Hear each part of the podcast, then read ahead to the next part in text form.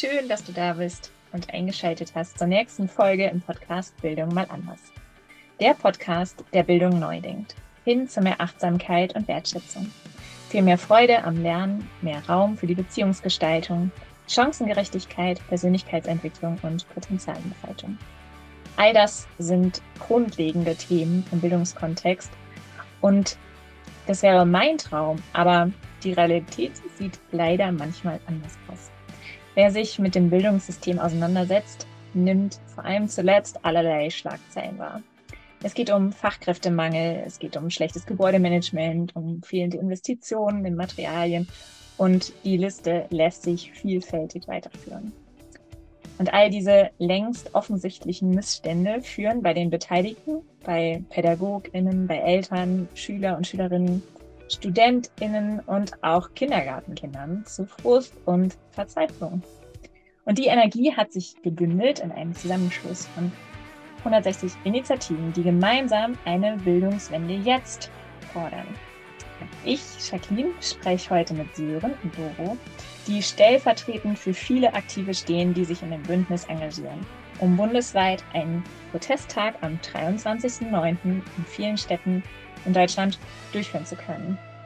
Ihr beiden, danke, dass ihr euch Zeit nehmt für den Podcast mit mir. Das war ein langer Weg bis hierhin. Umso mehr freut es mich, dass das geklappt hat. Ähm, ich habe versucht, das kurz aus meiner Sicht zusammenzufassen, aber stellt ihr euch doch gerne jeder für sich einmal vor und vielleicht könnt ihr gleich verbinden, was euch zur Bildungswende jetzt geführt hat. Wie seid ihr dazu gekommen? Hi, äh, ich, ich fange mal an. Erstmal danke für die Einladung.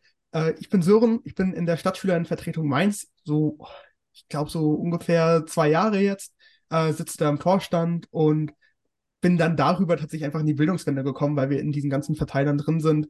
Und da haben wir die vier Forderungen gesehen, die halt wirklich super sind, super formuliert. Und da sind wir halt äh, sehr steil hinter und sind dann dadurch eben in die Bildungswende gekommen. Vielen Dank. Doro, magst du was sagen zu dir? Ja, hallo, ich bin Doro. Ähm, Doro äh, Beres. Ich arbeite an der Montessori-Schule in Potsdam, bin Lehrerin und ähm, ja, eigentlich schon seit bestimmt oh, 20 Jahren unterwegs, irgendwie reformpädagogische Wege zu wählen, weil mir das klassische Schulsystem irgendwie an zu vielen Stellen zu schülerfeindlich war, immer schon. Ähm, genau. Und wie bin ich zur Bildungswende jetzt gekommen? Ich habe drei Kinder und ein Enkelkind und ähm, habe in den letzten Jahren mitbekommen, wie die sich auch so klimaaktivistisch ähm, eingesetzt haben bei Fridays for Future und ähm, Plant for the Planet, verschiedenen Organisationen. Habe immer mehr auch hingeguckt, war so ein bisschen stille Teilnehmerin bei den Teachers for Future und im Herbst ist letztendlich bei mir so der Groschen gefallen durch meine Tochter, die gesagt hat, Mama, irgendwie, wir könnten nicht die ganze Verantwortung bei uns SchülerInnen lassen. Ihr müsst irgendwie die Verantwortung übernehmen für das, was ihr uns da hinterlasst gerade. Ähm, genau, dann habe ich angefangen, im Frühjahr mich mehr bei den Teachers for Future zu engagieren, relativ schnell mitorganisiert, dass wir einen Kultusministeriumsprotest vor am Ende Mai, 26. Mai, äh, durchgeführt haben, wo wir so unsere Forderungen überreicht haben. Und in dem Zug in Kontakt gekommen mit Bildungswende jetzt und dann relativ zügig zu einer der Initiatorinnen mit geworden. Also seit März sind wir so richtig aktiv und ich bin krass stolz darauf, was wir bis jetzt schon auf die Beine gestellt haben. Mhm. Ja, Wahnsinn. Wenn man das so mitverfolgt, dann ist es echt eine großartige Chance, da wirklich überregional was zu tun. Ne? Also ich selbst bin auch tatsächlich hier in Hessen ähm, seit einigen Monaten dabei, weil ich das irgendwie kreuzte, dass meine Wege über verschiedene Kanäle, wo ich drinne war. Und eigentlich arbeite ich ja mit Menschen, die nicht mehr zur Schule gehen, weil sie ja Schulverweigerer frei lernen, sich selbstbestimmt bilden, wie auch immer man das nennen möchte. Und viele fragen dann, warum genau ich mich da engagiere, weil eigentlich die Leute, mit denen ich arbeite, ja nicht mehr den Kontakt in dem Sinne haben. Und trotz alledem glaube ich, dass das einfach die Folge auch dessen ist. Ja, also dass so viele Menschen im Schulsystem einfach nicht ihren Platz finden und ähm, da du hast gerade gesagt, so Schüler, SchülerInnen feindlich, ja, also da wirklich Sachen vorgehen, wo ich in meinen Beratungsgesprächen manchmal krausen sich mir die Fußnägel, ja, wo ich denke, das kann einfach alles nicht Realität sein. In Deutschland 2023. So, ja. Und da sind einfach so viele Sachen, so viele äh, Missstände, die wirklich längst überfällig sind, angegangen zu werden. Da begrüße ich das doch tatsächlich sehr und finde, es ist einfach, es gehört einfach dazu, zu einer Demokratie da tätig zu werden, weil es uns alle was angeht. Ja, es betrifft letztendlich uns alle, ähm, uns da zu engagieren. Deshalb, genau, war es mir total wichtig, den Podcast auch zu nutzen, um da so ein bisschen das weiterzugeben, was uns wichtig ist, dass sich da was tut. Genau, voll schön, dass wir da zu dritt heute fachsimpeln. du hast es eben schon angesprochen, Sören. Es gibt ähm, vier konkrete Forderungen. Könnt ihr genau. da was sagen für die, die sich jetzt noch nicht so mit der Thematik beschäftigt haben? Ähm, könnt ihr was zu den vier Forderungen sagen? Worum geht es genau? Also ich würde gerne an das anknüpfen, was du gerade gesagt hast. Ähm, wir haben ein eine erste Forderung, die heißt Schule, Kita inklusiv und zukunftsfähig machen. Und da geht es genau um das, was du gerade angesprochen hast. Ich kann sagen, dass ich im Herbst irgendwann in meiner Klasse stand und wirklich irgendwie so einen Moment hatte, wo ich dachte, für welche Zukunft lernen wir? Und ähm, was wollen wir in der Schule eigentlich? Und in welcher Situation befinden wir uns gerade? Wir haben ein Schulsystem, das ist irgendwie weit über 100 Jahre alt. Ähm, das ist gemacht worden für eine völlig andere Lebensrealität als die, die heute existiert. Ähm, wir haben bestimmte Aufgaben in Schule bekommen. Gerade in den letzten Tagen ähm, haben wir von Genf wieder den Rüffel bekommen, dass wir nicht inklusiv genug sind in Deutschland. Ähm, und wir haben eine Klimakrise, das wird keiner mehr bestreiten können, ernsthaft. Und wir unterrichten immer noch irgendwie im Stil der bismarckschen Zeit in vielen Schulen. Hm. Und das kann so einfach nicht bleiben. Das muss sich verändern. Und das ist mal unsere erste Forderung. Und ähm, mhm. es gibt eine sogenannte Agenda 2010, äh, 2030, Entschuldigung, Agenda 2030, ähm, äh, BNE, Bildung für nachhaltige Entwicklung. Die ist eigentlich seit 2019 verabschiedet. Das soll in die Curricula aller Schulformen und aller Fächer oder auch fächerübergreifend vor allem implementiert werden. Und davon findet einfach noch zu wenig statt. Und das ist eine unserer ersten Forderungen, dass das endlich umgesetzt wird. Mhm. Genau. Vor, vor Dingen kommt ja auch noch hinzu, nicht nur, dass die Lehrpläne größtenteils veraltet sind, sondern halt auch, dass sehr viel von der sozialen Herkunft abhängig ist.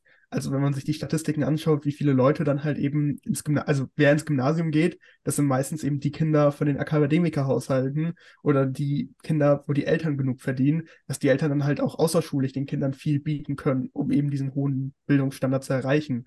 Und das ist irgendwie erschreckend. Das ist irgendwie, es ist, dass es nicht sozusagen auf die persönlichen Fähigkeiten allein ankommt, sondern vor allem auch ganz zentral auch das Elternhaus eine Rolle spielt. Mhm. Ja, und da wird es einfach ungerecht, ne? weil es einfach Privilegien, genau. wo man nicht drüber entscheiden kann. So. Und ja. ähm, ich habe das Gefühl, in, in Kitas wird einfach schon viel umgesetzt, was wir über Lernen wissen aus der Hirn- und Lernforschung und so. Ja, es gibt einfach da viele Sachen, die, würde ich sagen, ganz gut laufen. Wenn, ähm, vielleicht noch anders, also nie flächendeckend natürlich, aber ähm, sobald es dann in Schule geht, da ist ja wie so ein, wirklich so ein Cut, ja, wo es hm. ganz anders läuft, als es als Lernen in äh, Kitas noch gelaufen ist und wie da Sachen äh, organisiert waren und da wirklich einmal hinzuschauen und Dinge anzupassen, ist, denke ich, wirklich was, was längst überfällig ist. Und jetzt gerade fällt mir dazu auch noch ein Bildungsmonitor 2023. Auch da sehen wir eigentlich, die letzten zehn Jahre geht es eher bergab als bergauf. Erschreckend. Gerade wir dürften doch eigentlich aus dem lernen, ähm, was wir da äh, vor uns haben. Und statt dass es da irgendwelche Positivwendungen gibt, wie in den ersten zehn Jahren, seitdem das erhoben wird, äh, wird es eigentlich nur noch schlechter. Und da hm. braucht es einfach den Stopp, ja, wo sich die Kurve wieder in die andere Richtung bewegt. Ähm, das ist ja einfach keine Option. Ja. Ja, und dafür muss sich Schule einfach grundlegend verändern. Also es geht nicht irgendwie noch an kleinen Stellschrauben zu drehen. Ja, ähm, mein Gefühl ist gerade, ähm, dass nach Corona sowas wie so ein krasser Rückschritt erfolgt ist, weil irgendwie so eine Panik entstanden ist. Äh, wir haben Programme, die total gut gemeint ist, sind, wie Aufholen nach Corona. Und ich habe letzte Tage erst mit SchülerInnen gesprochen, die gesagt haben, sie können diesen Begriff Aufholen nach Corona nicht mehr hören, weil sie das Gefühl haben, haben, äh, dass ihnen ständig suggeriert wird, dass sie wahnsinnig viel verpasst haben und keiner anerkennt, welche Leistung sie in der Zeit aber erbracht haben und was sie auch gelernt haben in Corona und durch Corona, was äh, viele Generationen vorher zum Glück nicht lernen mussten. Ähm, Genau, also dieser Druck, der wird immer größer, dieses Gefühl, wir sind abgehängt, wir sind eine verlorene Generation, was die sich alles anhören mussten.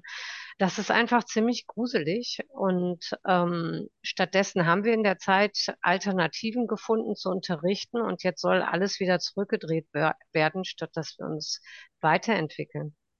Mhm. Ich möchte noch auf eine Sache ähm, auch ähm, äh, Bezug nehmen, die du gerade gesagt hast. In Kindergärten läuft da schon vieles, vieles besser.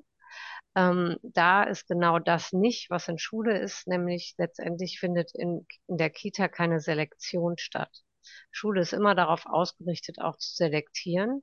Das ist genau die Funktion von Schule, die eigentlich weg müsste, damit wir Kinder wirklich gut begleiten können. Und auch ganz viele Nebeneffekte, die in Schule nicht gut laufen, hängen mit der Selektion zusammen. Hm. die da stattfindet. Ähm, genau. Und ja, wir wünschen uns einfach alternative Leistungsbewertung. Wir wünschen uns eine echte Begleitung der SchülerInnen, die Schule gemeinsam mit den SchülerInnen zu gestalten, echte Demokratie, ähm, Kontexte zu schaffen, wo Schüler wirklich herangeführt werden, auch Verantwortung in der Gesellschaft zu übernehmen, ohne sie gleich zu überfordern. Mhm. Und mein Gefühl ist so ein bisschen, dass sich die Menschen das einfach nicht vorstellen können, weil wir waren alle mal SchülerInnen und wir haben Schule so erlebt und dass Schule so, wie wir es erleben, ha erlebt haben, nicht gut ist. Das ist auch ein großer Schmerz. Also mhm. sich das anzugucken, so wie ich Schule erlebt habe, war nicht gut für mich. So wie ich meinen Kindern Schule zumute, war, ist nicht gut für sie. So wie ich als Lehrerin SchülerInnen Schule zumute, ist nicht gut für sie. Da ehrlich zu sein und zu sagen, hm, ja, wir können so nicht weitermachen, bedeutet immer auch die eigene Biografie zu reflektieren und das ist schmerzhaft. Ja, und auch die Entwicklung anzuerkennen. Ne? Also ich bin 20 Jahre jetzt aus Schule draußen, das ist zwar erschreckend festzustellen, aber das sind 20 Jahre, wo sich einfach so viel getan hat. Ja, und das ist ja bei vielen Lehrkräften und Eltern, das ist ja oft noch länger her. Ja, und da anzuerkennen, dass die 20 Jahre keinen Stillstand gab, sondern dass sich da überall so viele Sachen geändert haben. Und da muss sich eben auch Schule dran anpassen, so, ne? Und nicht stehen bleiben, während die Welt weiterzieht. Ja. Hm. ja. Ach Mensch, wir könnten da an viele Punkte, in vielen Punkten auch. du hast jetzt die erste Forderung angesprochen. Ähm, magst du mit der zweiten noch weitermachen? Es geht, glaube ich, um Ausbildungsoffensive. Genau, also wir ähm, fordern dass, Moment, wir fordern, dass es einen Staatsvertrag Lehrkräftebildung gibt, der alle Bundesländer dazu verpflichtet, genügend Lehrkräfte auszubilden und der vor allen Dingen dafür sorgt, dass endlich die Studienabschlüsse gegenseitig anerkannt werden. Also es kann nicht sein, dass man immer noch große Probleme hat, aus Niedersachsen auch in Bayern Lehrerin zu werden. Das ist einfach absurd heutzutage, zumal es so einen Lehrkräftemangel gibt, dass da wirklich irgendwie solche Grenzen nicht mehr eingezogen werden sollten. Mhm. Ähm, dann ähm, ganz wichtig, ähm, dass das Lehramtsstudium besser verzahnt wird mit der Praxis und es auch neue Wege ins Lehramt gibt. Ähm, das muss einfach überarbeitet werden und ähm, ich glaube, das ist mittlerweile eigentlich auch allen Kultus- und Bildungsministerien klar, dass es so nicht weitergeben kann. Die stehen vor krassen Problemen. Und da wünschen wir uns einfach, dass sie ähm, mit den Leuten aus der Praxis reden ähm, genau. Und es braucht auch natürlich für die Kita, ähm, Kita-Ausbildung ähm, ausreichend und gut qualifizierte Erzieherinnen. Und dafür müssen die Ausbildungs- und Arbeitsbedingungen attraktiver werden. Es ist unvorstellbar, dass noch bis vor ein paar Jahren ErzieherInnen wirklich ihre Ausbildung selber bezahlen mussten. Und sie kriegen so wenig äh, Vergütung bei einem so verantwortungsvollen Job. Ähm, ja, also auch da muss sich einiges tun. Mhm absolut. Genau das und vor allen Dingen, weil wir halt auch jetzt sogar noch mehr Lehrkräftemangel haben als vorher. Also in dem Sinne, wir haben jetzt nach Corona einen hohen Bedarf jetzt, dass es halt eben, dass die Schüler richtig gefördert werden. Und wenn es dann heißt, äh, Unterricht fällt aus, das ist ja fatal. Also jetzt für mich nichts. Eine Woche geht die Schule los und da fällt jetzt schon, fallen jetzt schon Unterrichtsstunden aus. Ähm, das sind halt so Sachen, die, und für mich geht es jetzt nächstes Jahr ans Abitur ran. Und das ist natürlich blöd, wenn dann halt Unterrichtsstunden wegfallen. Mhm. Und vor allen Dingen auch, weil tendenziell werden wir das halt, ist es ja auch so, dass wir immer mehr Leute haben, die Abitur machen. Das heißt, wir bräuchten da auch immer mehr Lehrer. Und dadurch, dass es halt eben auch bei diesem Lehramtsstudium gibt es ja auch eben diese Statistik, gibt es ja auch viele Statistiken, die halt auch zeigen, es gibt viele Leute, die mit dem Lehramtsstudium anfangen und immer weniger kommen dann am Ende raus, die das dann wirklich bis zum Ende gemacht haben, weil man vielleicht im Lehramtsstudium merkt, manchmal, das ist ja gar nicht so, wie ich es mir vorgestellt habe. Vor allen Dingen, weil dann ja auch noch hinzukommt, dass man ja bereits in ein überlastetes System rangeführt wird. Also als der Lehrerjob ist jetzt mittlerweile einfach deutlich mehr geworden, weil halt eben, also weil man halt eben diesen Unterrichtsauswahl, wenn man halt mehr machen muss, immer mehr machen und es ist einfach ein unfassbar stressiger Job. Und da mhm. muss es sich halt auch ändern, dass dieser Job attraktiv wird. Wieder. Ja. ja. Also ich glaube, das ist für die heutigen Lehramtsstudentinnen unvorstellbar. Ähm, wir sind damals noch drei Jahre ausgebildet worden. Und ähm, also die Ausbildungszeit hat sich krass verkürzt. Und ich habe vor einigen Tagen in meiner Schule einen jungen Mann hospitieren lassen, ähm, der gesagt hat, irgendwie, es geht nicht äh, primär darum, ähm, ja, dass der Beruf nicht an sich attraktiv und schön ist, aber die Rahmenbedingungen, die sind so stressig und es hat so wenig damit zu tun, wie er sich vorstellt, junge Menschen begleiten zu wollen. Ähm, und er sieht nicht, dass er sie wirklich irgendwie zukunftsfähig ausbildet und dass er deswegen entscheidet, doch lieber in die Wirtschaft zu gehen. Und es ist ein Jammer, wenn genau die bewussten Menschen eigentlich sich von Schule abkehren und sagen, nee, ähm, sie, sie wählen lieber andere Berufe. Und dieser, diese Idee, ähm, dass wir jetzt ein bisschen Yoga machen und dann der Job irgendwie erträglicher wird, die ist auch ein bisschen ja, zynisch. Ja, absolut. Ja. ja. Ich stelle es mir halt auch einfach frustrierend vor. Also ähm, ich bin ja Schüler, deswegen nicht Lehrer, aber ich stelle es mir auch frustrierend vor, irgendwie zuzusehen, wie Schüler an diesem Bildungssystem einfach kaputt gehen. Also ich sehe es teilweise in meinem Umfeld, wie dann halt eben Leute aus Corona rauskommen mit einer psychischen Erkrankung, dann dementsprechend halt bei Unterrichtsstunden fehlen und dann letztendlich dann trotzdem benotet werden müssen, weil das halt eben der Lehrplan nicht zu, anders zulässt. Außer man hat halt ähm, ein besonderes Attest oder sonst was, aber dennoch ist das halt ein großes Problem. Und dann gibt es halt Leute, die dann die Schule verlassen, weil sie es einfach nicht können, also nicht schaffen, weil sie kaputt gegangen sind an diesem System. Und das sind wirklich tolle Menschen und das ich, ist einfach total frustrierend, das zu sehen und zu beobachten. Auch eben äh, von aus Schülerseite. Ja, aus ja. allen Ne? Das sind die Leute, die dann letztendlich bei mir landen, die sich eigentlich einen Abschluss wünschen, einen Schulabschluss wünschen, aber es absolut nicht in Schule schaffen, ja.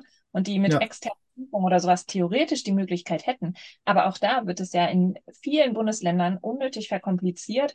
Abschlüsse werden erst ab 18 oder so möglich, wo man sich fragt, wo das, wo da der Sinn hinter ist, ja, dass Menschen, die einen Hauptschulabschluss machen könnten, die wirklich wollen und die einen Ausbildungsberuf wollen. Ich hatte gerade erst so einen Fall, jemand, der mit 14 unbedingt eine Ausbildung machen will und es ihm verwehrt wird, weil er angeblich zu jung ist und der einfach noch zwei Jahre zur Schule gehen soll, ja, wo man sich wirklich fragt, was da los ist. Also warum es ja. da nicht gibt, dass Menschen, die wollen und die Möglichkeiten für sich suchen, warum es da nicht individueller zugehen kann und ähm, ja, es da Optionen und Möglichkeiten einfach gibt, anstatt die Optionen noch möglichst zu verkomplizieren. Ja. Es sind gerade 50.000 SchülerInnen pro Jahr, die ohne Schulabschluss die Schule verlassen. Mhm. Und machen wir uns, also machen wir uns nichts vor. Wir, wir bilden nicht mehr für die, also für die Fabrik aus. Das haben alles Computer übernommen. Wir brauchen motivierte, ähm, Menschen, die wissen, was sie, was sie gerne im Leben machen wollen und die, die daran eine Freude haben. Und Schule entlässt gerade unglaublich viele frustrierte und sozial ängstliche Menschen. Und das ist, das können wir uns überhaupt nicht erlauben. Also allein schon deswegen muss, muss Schule ganz anders werden, damit wir Menschen bestärken auf ihrem Weg in, in eine, in eine Zukunftsfähigkeit. Mhm. Ja, absolut. Genau, das ist ja eben das Absurde unser Schulsystem funktioniert nur nicht, sondern es macht ja auch aktiv Schüler kaputt. Das heißt, mhm. es, wir, wir, wir bilden nicht nur Leute falsch aus, sondern wir machen sie dabei noch kaputt, dass sie halt im späteren Leben noch mehr Probleme haben. Und das ist eigentlich komplett der falsche Ansatz. Ich glaube, das wäre halt eben genau das, wenn wir unser Bildungssystem auf die Reihe bekommen würden, äh, könnten wir ganz viele Krisen anders bewältigen, die wir jetzt einfach gerade haben. Also bei Klima, bei der Klimakrise brauchen wir Fachkräfte. Wenn wir da eben diese Fachkräfte haben, können wir eben genau die richtigen Antworten finden, die Lösungen finden. Und es ist das, es ist das Schöne an Bildung, dass man damit so viele Probleme lösen kann. Wir müssen es halt nur machen. Mhm. Ja, absolut. Ähm, Doro, du hattest eben mal von drei Jahren Ausbildung gesprochen und dann sagtest du, es hat sich dramatisch verkürzt. Wie viel ist es jetzt? Oh, es gibt unterschiedliche Wege ja mittlerweile, ne? aber ich glaube, das wirkliche Referendariat dauert noch ein Jahr. Mhm. Und auch schon mit einer relativ hohen, also wenn ich sehe, wie, wie sehr unsere Referendare in Schule schon wirklich voll eingesetzt werden, wie wenig Zeit wir als Lehrkräfte noch haben, sie wirklich ins Referendariat zu begleiten. Ähm, also nagelt mich nicht auf der genauen Anzahl der Monate fest. Ich bin jetzt nicht 100% sicher, aber es ist auf jeden Fall ähm, einfach die Begleitung, die wir früher bekommen haben. Ich glaube, ich habe in meinem ganzen ersten Referendariatsjahr, ist natürlich auch schon ein paar Jahre her, ähm, habe ich am Ende sechs Stunden pro Woche unterrichtet und da saß immer meine Mentorin mit drin und hat hinterher mit mir die Stunde ausgewertet. So, mhm. also so bin ich begleitet worden. Und ähm, ich denke, mal abgesehen davon, dass schon das Studium viel mehr, ähm, also auch ne, das Studium muss sich so verändern, dass die äh, Menschen viel früher in Kontakt mit Schule kommen und nicht nur Fachwissen lernen, sondern vor allen Dingen auch lernen, ähm, ja, alles, was mit de dem sozialen Aspekt von Schule zu tun hat. Ne? Bildung kann nur dann stattfinden, wenn Menschen sich ähm, wohl und entspannt im Klassenraum fühlen und wenn sie irgendwie frei dafür sind, sich wirklich auf das zu konzentrieren. Ähm, und das braucht mehr als nur Fachwissen.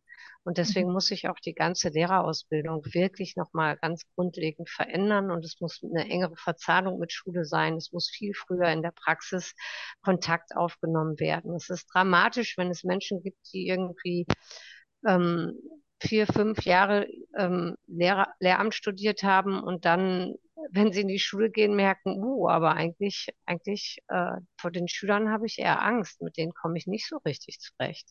Mhm. Ne? Und dann ist natürlich der Weg über ähm, Disziplinieren durch Noten und so weiter ein sehr kurzer.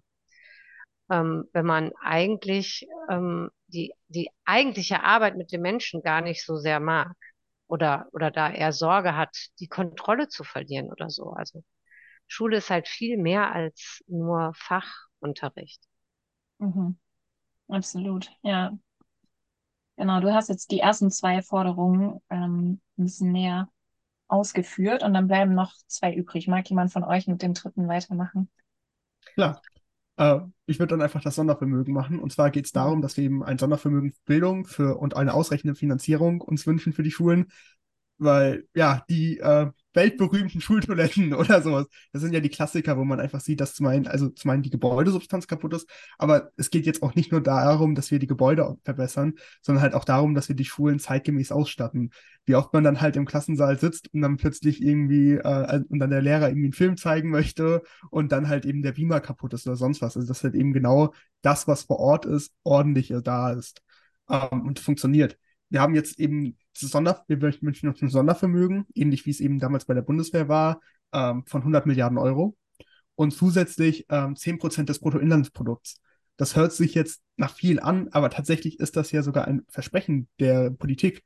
Es war 2008 auf dem Dresdner Bundesgipfel, war Ziel spätestens 2015, äh, 10% des äh, Bruttoinlandsprodukts eben für Bildung auszugeben ich habe jetzt geguckt, ich glaube, wir stehen um, also ungefähr bei sieben Prozent. Das heißt, wir sind noch nicht bei den zehn Prozent. Das ist eigentlich fatal. Weil, wie gesagt, ich habe es ja gerade schon gesagt, die vielen Krisen, die wir heutzutage haben, kann man eigentlich super mit Bildung lösen. Mhm. Ja, absolut.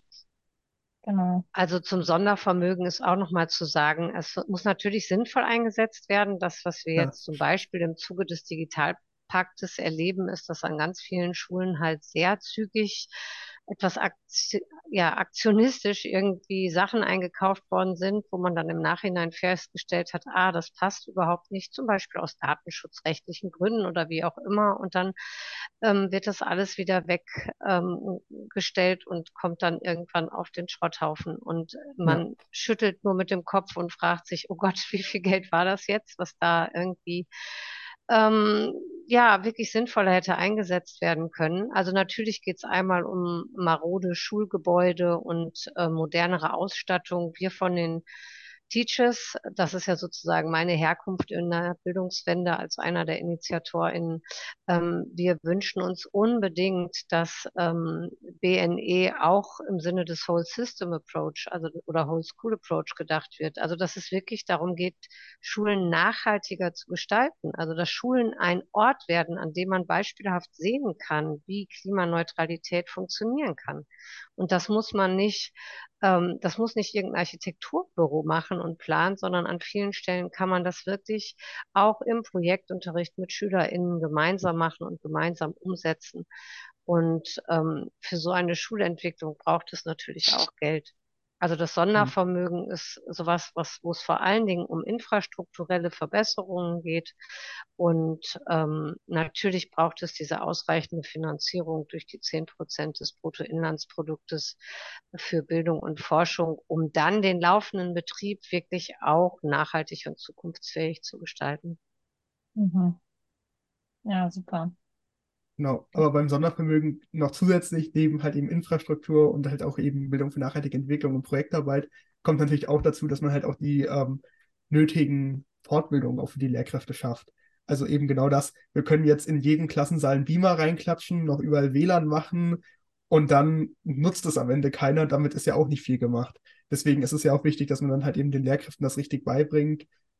Vor allen Dingen halt auch, dass dann halt, dass das halt auch ja, genau, richtig benutzt werden kann, das, die Ausstattung.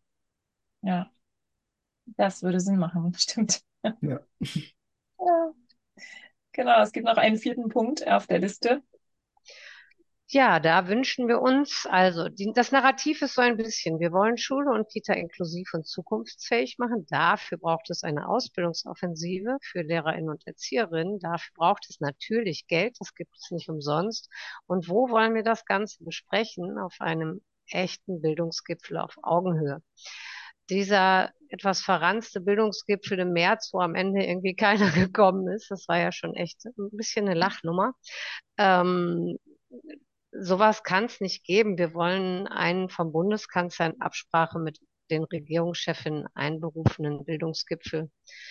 Und dort sollen dann einfach gemeinsam Vertreterinnen aus der Zivilgesellschaft, aus der Bildungspraxis, ähm, aus allen Bereichen der Bildungspraxis über Auswege und aus der Bildungskrise reden und wirklich am Aufbau eines gerechten und inklusiven und schul äh, zukunftsfähigen Bildungssystems mitarbeiten. Und dafür mhm. braucht es eine Diskussion, dafür braucht es Zeit, dafür braucht es auch mal kreativere Ansätze, als immer nur so ein bisschen an einzelnen Stellschräubchen zu drehen. Ähm, genau, und das ist der Ort, an dem wir ähm, wirklich beteiligt werden wollen.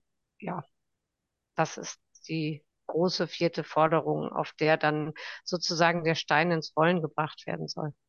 Mhm. Ja, genau, super, danke.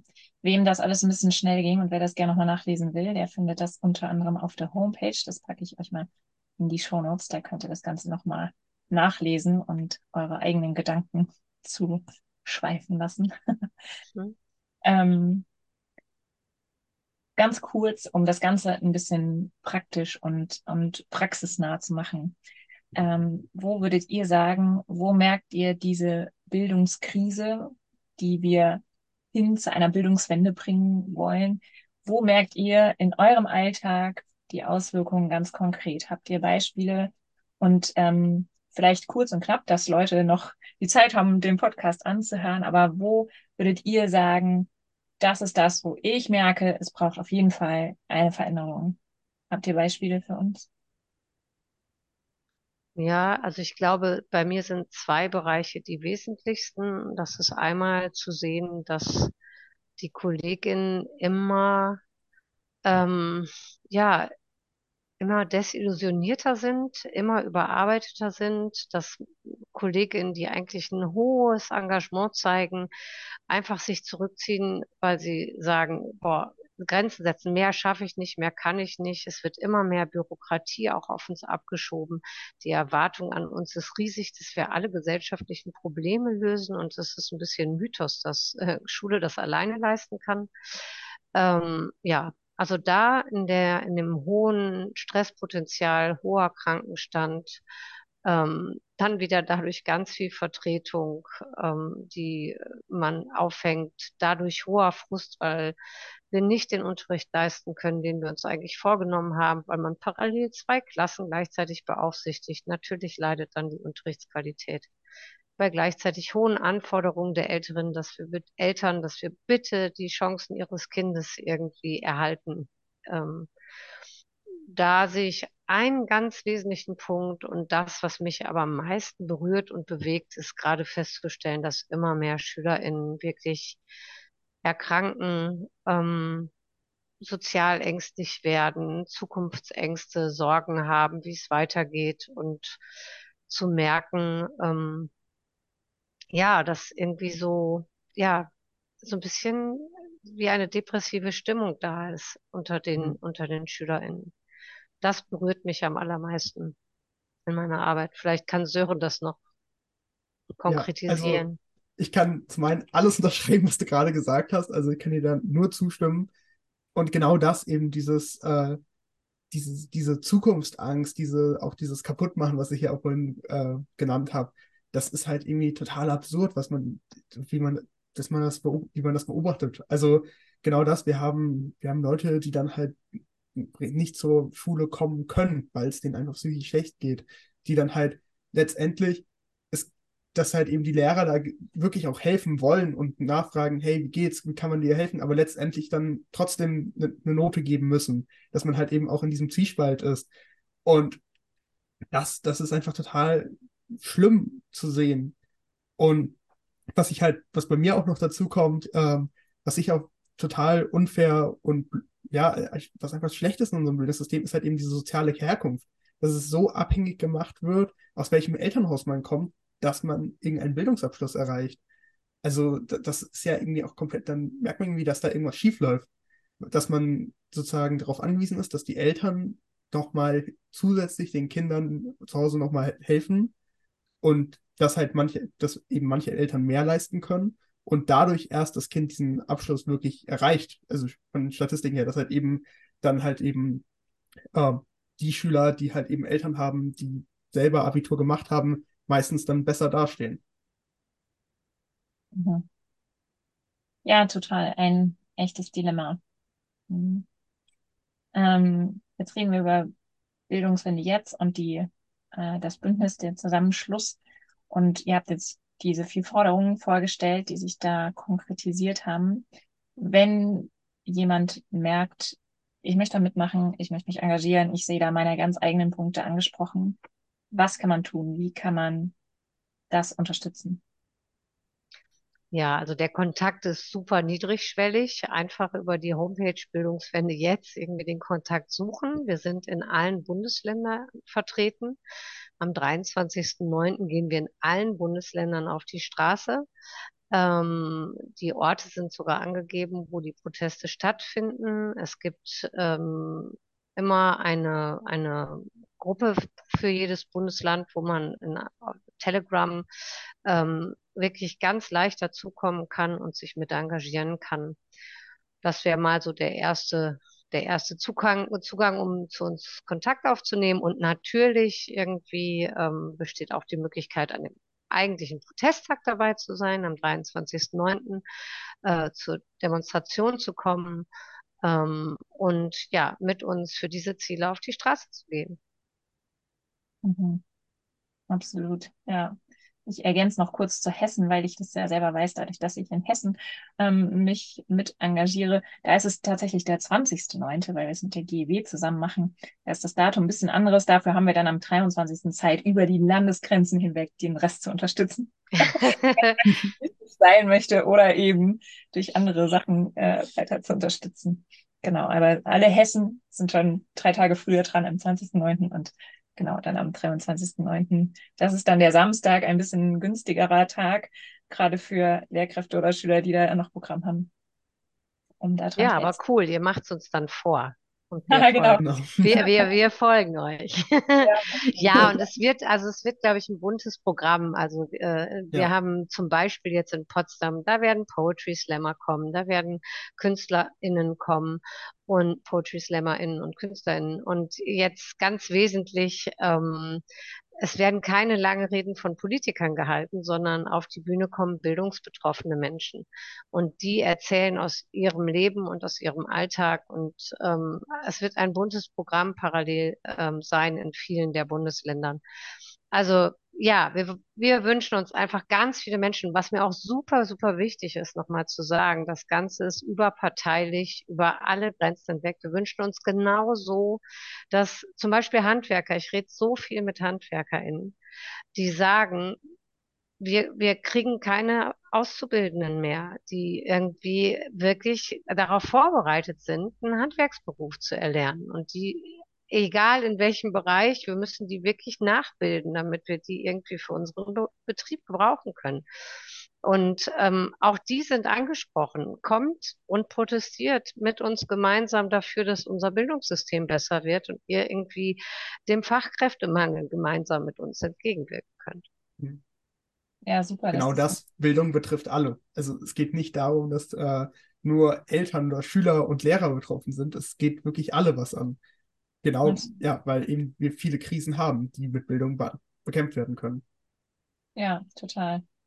Genau, also es gibt die einmalige Möglichkeit, am 23.09. sich mit zu engagieren. Es gibt eine Petition, habe ich gelesen. Ähm, genau. Kannst du was dazu sagen? Genau, das ist ähm, eine Petition auf change.org. Das ist von genau das. Wir wollen da eben auch nochmal Unterschriften sammeln für unsere Forderungen, dass wir halt da auch nochmal Aufmerksamkeit generieren und auch zeigen, wie das viele Leute dahinter stehen. Wir haben jetzt neulich sogar die 50.000 Unterschriften geknackt. Wir freuen uns natürlich aber auch über noch mehr. Also bei 50.000 ist noch nicht vorbei.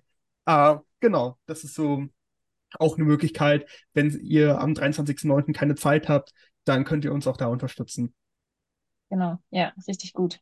Und last but not least, das alles kostet ja auch eine ganze Menge überhaupt erstmal durchführen zu können.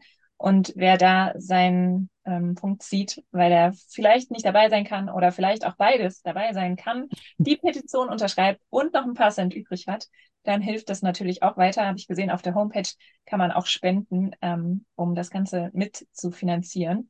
Auch da, genau, es gibt so viele Möglichkeiten, ein kleines bisschen dazu beizutragen und dann können wir zusammen was Großes erreichen. Dazu, dazu muss man wirklich sagen, wir sind eine Grassroot-Bewegung, ne? Und wir, wir bauen die Bühnen selber auf. Wir versuchen wirklich überall in den Bundesländern das selber zu finanzieren. Deswegen freuen wir uns wirklich über jeden, der auch nur fünf Euro dazu gibt. Wäre richtig cool, wenn ihr uns unterstützt, wenn ihr auch der Meinung seid, dass äh, es eine Bildungswende braucht. Absolut, ja, total. Das wäre, glaube ich, ein guter Zeitpunkt. Das hörte sich so nach Schlusswort an. oh ja. Dann war es das schon wieder mit unserer nächsten Folge im Podcast. Ich danke euch, dass ihr heute dabei wart, dass ihr mit mir gesprochen habt über das Thema Bildungswende jetzt und alle an die und an alle, die zugehört haben. Wenn Güte ist ein Knoten in der Zunge. Genau, wenn ihr Fragen oder Kommentare habt, dann schreibt das gerne Lasst uns eine Rezension da, wie es euch gefallen hat. Teilt die Folge gerne mit allen, für die der Podcast interessant sein könnte, damit wir zusammen an einer gerechten, inklusiven und zukunftsfähigen Bildungssystem arbeiten können. Das habe ich von der Homepage übernommen. Lasst uns gemeinsam Bildung anders denken. Ich danke dir, dass du eingeschaltet hast und freue mich, wenn du beim nächsten Mal wieder mit dabei bist. Bis dann.